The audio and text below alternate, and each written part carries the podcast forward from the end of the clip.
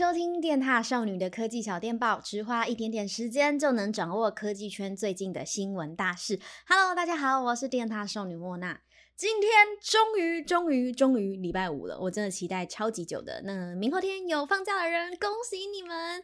如果要上班的人，也不要气馁，好好加油哦。那主要为什么会那么期待六日呢？是因为我现在平日都要去上驾训班，然后我的课都是在早上七点，所以我很早就要起床了。我是一个没有睡满十二小时会觉得很不舒服的人，所以我就一直觉得我这个月完全没有处在一个睡饱的状态。那明后天呢，终于可以让我好好睡个觉了，我觉得非常开心。行，那今天的科技小电报呢，一样要跟大家分享几则科技新闻啦。首先呢，第一则新闻，相信有不少人现在手上应该已经拿到了 iPhone 十三吧。如果你是一开始预购就已经有跟到，然后应该也是拿到了啦，使用差不多也快一周了吧，其实也算是。大致摸熟了，那其实这些手机啊，先不管苹果或安卓啦，其实很多手机在初期啊，在配合系统上面，其实都会有不少的灾情。可是以往呢，主要是以硬体为主，但今年不知道为什么比较特别哦，反而是软体的灾情比较多，而且比较早被发现。像是使用 iPhone 十三的用户，不管是国内外，其实都会遇到说 Apple Music 无法使用啊，还有像是透过备份回复的时候，Edge 小光就会变回预设设定。那像我们公司的人是有遇到说，很多 App 会因为这一次的呃荧幕的那个刘海，它不是有缩减百分之二十吗？所以很多 App 的排版都会跑掉，甚至比如说开 IG 啊，还是开什么，就是其他 App，它的选项啊，它的 icon 都会挤到那个刘海里面，看起来上半部呢就会非常的奇怪。不过以上提到的几个呢，官方都有提出修改的办法，然后也有试出最新的更新版了。如果你有遇到的话，也可以去更新看看。不过近期呢，又有另外一个灾情了，那就是 iPhone 十三好像有触控失灵的问题，就是点击按钮，荧幕好像都没反应。没反应是一件很恐怖的事情诶，手机直接变废铁。然后就是你要一直重新开机，或是狂点很多下，它才会恢复状况。这个我觉得算蛮严重的诶，不过我们公司真的有人很衰，他也有遇到这件事情。唉，我只能说这一次的灾情意外的很多诶。那目前官方是说他们也有在测试新的版本来解决这个问题。我是建议说啊，如果你现在是拿旧机啊，你还没有升级到 iOS 十五的话，真的可以再等一下，稳定之后再升级。我觉得初期前面几版啊，真的是问题太多了，不如好好就用旧版的，新功能先享受不到也没关系，至少手机顺嘛。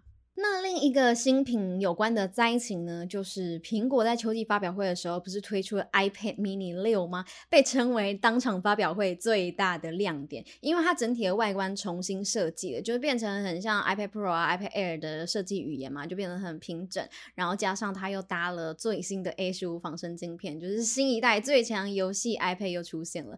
不过 iPad mini 六啊，目前在台湾是还没有开卖的，然后其实在国外已经开卖了，但是国外就很多用户在说，他们使用的时候有出现了滑动延迟的状况，就是荧幕两侧移动的速度不一样，所以它会出现很像波浪般的波纹。那大家就说这个东西叫做果冻效应。那很多用户就很困扰啊，就想说，哎、欸，滑个 iPad，然后你这边给我抖动抖什么意思？然后就想说，会不会是新的？你知道软体可能有问题啊，系统可能还没有很稳定这样子。不过苹果对这件事情倒是回应的蛮大方的，他就说这个果冻效应的情况就是非常符合 LCD 荧幕会有的预期，因为 LCD 的荧幕面板啊，它是逐行的在更新嘛，所以在荧幕顶端啊跟底部的荧幕更新率之间是有很微小的延迟的，才会导致这样的延迟状况发生。不过我看就是国外用户上传的影片或照片，我会觉得那个延迟好像有点夸张诶，就觉得说苹果这次推出的新品怎么都这么的不稳定呢？就让我想到，就是之前不是有人在聊说，为什么苹果又在挤牙膏啊？然后苹果怎么每次都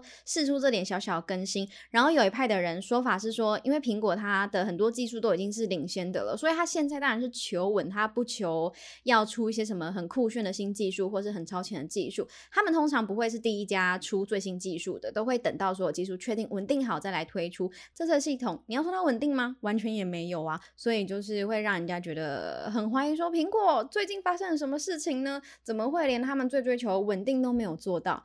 嗯，不知道大家怎么看呢？好啦，不知道苹果后面呢，透过系统软体更新之后会不会好一点？那如果你也有遇到以上的状况的话，就是嗯。只能够再等等了，这样子。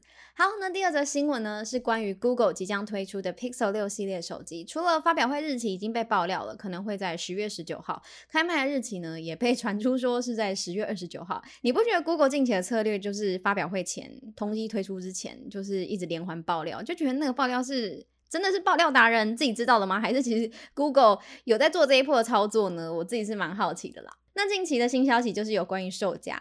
外媒报道，欧洲的某家零售商呢，提前曝光了 Pixel 六跟 Pixel 六 Pro 的售价，分别是六百四十九欧元，大概是两万一左右，跟八百九十九欧元，然后换算台币呢，两万九左右，都没有破三万。不过呢，其实零售商是没有提到有容量差别的，就是比如说什么一二八 GB、二五六 GB 的那样的版本。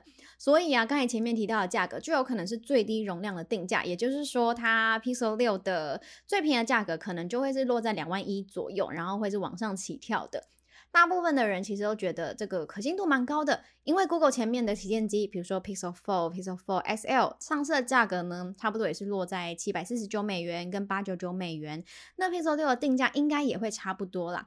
这个东西我其实有写成一篇文章，然后有放在电大少女的粉砖，还蛮多，就是网友在上面回说这个价格他们觉得很 OK 耶，CP 值很高，很香。我自己是觉得说真的也是算蛮便宜的，定价就是非常不错，也是蛮正常范围。那希望到时候真的推出来呢，也能真的是维持这么美好的价格啦。那目前关于 Pixel 六的传闻啊，其实已经都传差不多了嘛，比如说外形啊，早就知道了嘛，然后处理器官方也有说过，那现在其实就。就只差容量啊、续航、镜头这些没有详细的规格，那不知道大家有没有很期待呢？我身边真的有超多人在期待这一次的 Pixel 新机，除了是隔代以来的更新之外，它的外观也有非常大的改版。那主要是吸引到说原本就非常喜欢 Pixel 手机的人，或者是使用安卓阵营手机的人，在今年呢还没有看到喜欢的旗舰机，对这款机种就会有兴趣。那另一款人呢，就是。对这次 iPhone 十三觉得很不满意的人，嗯，那这一次呢，大家就很感觉啦，就是这一次 Pixel 六呢，比以往的期待值还要再更高一点点。那希望 Google 不要让大家失望啦。最后一则新闻，来聊聊我这辈子都买不起的豪车品牌劳斯莱斯。那他们最近是公布了旗下的第一款纯电动车的原型，名字叫做 Spectre。那这个 Spectre 呢，有人是翻译叫闪灵啦，那它英文的原意就是跟幽魂有点像。它其实，在他们的官网上面有推出一个影片，大家有空的话可以去看看。那从影片上面，其实你没办法看出车体的细节，你就会觉得哦，好帅哦这样子。但是官方就有说，呃，你现在所看到的就是非常接近未来正式上市的外形了。另外，劳斯莱斯的执行长也有说，这一台 Spectre 呢，它不是实验性的产品哦，它也不是什么概念车。它是真的可以预定生产的车子，而且他们已经进行了各种测试，像是全球的路试啊，然后将里程数就是在开遍全球，累计会长达两百五十万公里。然后呢，劳斯莱斯说这也是他们史上最严格的测验项目。